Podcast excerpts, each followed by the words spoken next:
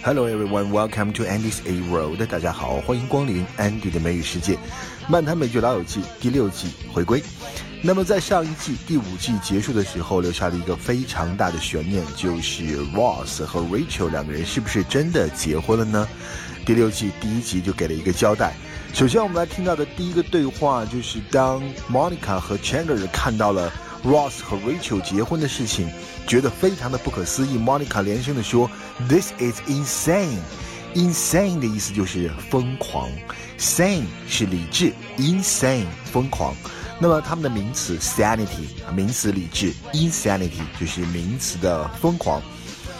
以前在 NBA 非常火的一个亚裔的球员，他的名字叫林书豪，他的绰号就叫做 Linsanity，就把他的那个姓林和这个 insanity。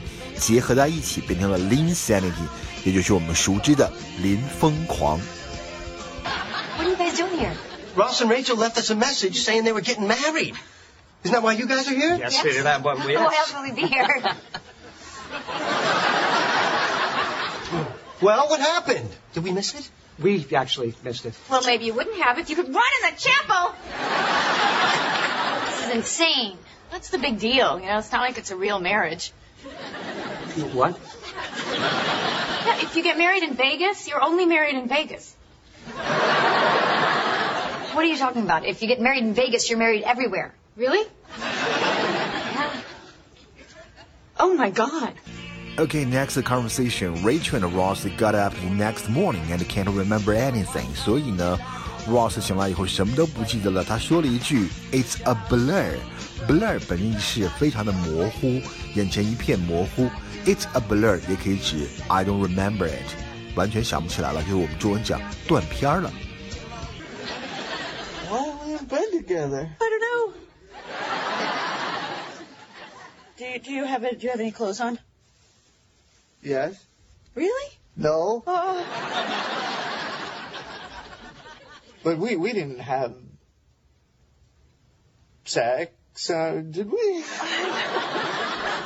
I mean, I don't remember much about last night. It was such a blur. Oh. oh. I remember laughing. Huh? I laughed a lot. Then we didn't have sex. 好，下面一个对话是 Phoebe 和 Joey 的一个对话。 菲比说要重启两人的友谊，renew friendship，所以菲比套用了 Renaissance 文艺复兴，造了一个词叫 Friendaissance，就是友谊复兴。Joey, you borrowed my cab. You have to drive it back. I don't want to drive all the way back by myself. It gets so lonely. Oh, oh. How about if you come with me? I don't know. It's such a long trip. It'll be great. We we could talk and, and play games. Uh, this could be our chance to like renew our friendship. Are you asking me to have a friendaissance? Sure. All right. Although I don't think we really need one, baby. I never stopped loving you. All right. In the next conversation, we're going to talk about the difference between annulment and divorce. 这个对话里呢，Ross 因为他不想再离婚，他都离过两次婚了，所以不能和 Rachel 再离婚了。他主张要进行一个 annulment。annulment 意思就是取消、失效。annulment 和 divorce 是有区别的。annulment 主要的意思就是法院根据你的申请宣布这个婚姻是无效的 （invalid），这个不算 divorce，不算离婚。所以这是 Ross 的 first choice。 What are you guys gonna do? Oh, I guess we just find a divorce lawyer. Well, I think, I think Ross already has one. now, this one's free, right? Because you paid for the first two, so you get the third one for free. Laugh it up, but the joke's on you because we don't need to get divorced. Okay, we, we're just going to get an annulment. An annulment? Ross, I don't think surgery's the answer here. Okay, next conversation, Joey and Phoebe.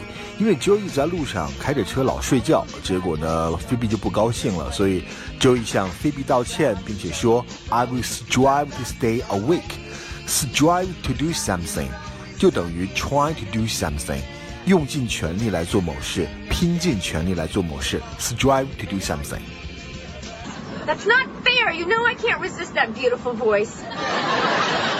Pheebs, I'm so sorry.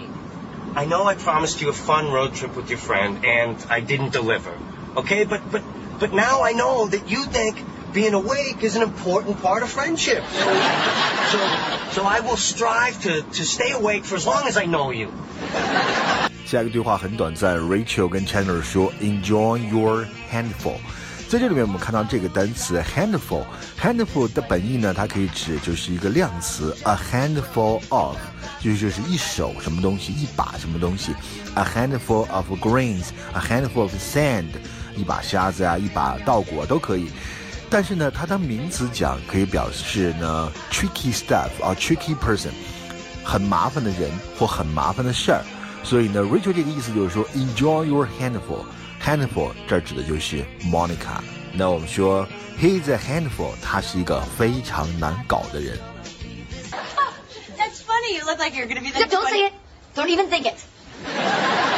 All right. Hey, Chandler, enjoy your handful. All right, last conversation. Finally, Monica and Chandler are gonna move together. 两个人虽然没有结婚，但是决定要 move together，住在一起了，也可以说是一个 big step in the relationship，关系当中的一大步。第一次使用钥匙，他们用了一个词 christen the key。Christian something 这个词的本意是为某人洗礼，或者是给某人洗礼的时候赐一个名字，是一个属于比较宗教化的一个过程。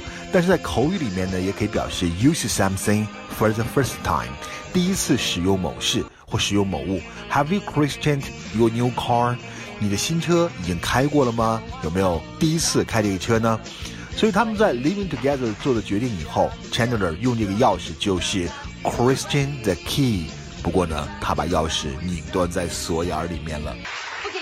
Wait, wait, wait, wait, wait. Okay. Okay. Here's your key. Okay. Here's your key. All right. Now you have to go out and christen it. Now go out and then come back in. Door hasn't been locked in five years, but okay. Ready? Ready? OK，这就是《漫谈美剧老友记》第六季的第一集。虽然说《老友记》从第四季开始收视率呢逐渐的走下坡路，但是依然不失为一部大红大紫的美剧。那我们看到这一集特别有意思，就是演员的姓名啊名单出字幕的时候全加上了 Arquette 的姓氏，最后字幕也对 Monica 的扮演者 Curtney Cox 和她的新婚丈夫 David Arquette 表示了新婚的祝福。那就因为 Monica 的扮演者呢，她在这一集的时候她结婚了，两个人的恩爱也当年成为好莱坞的一段佳话，也有一个非常漂亮的女儿。不过呢，这一段婚姻在十一年以后画上了一个句号。OK，好，这就是今天的漫谈美剧老友记，我们下期再见，拜拜。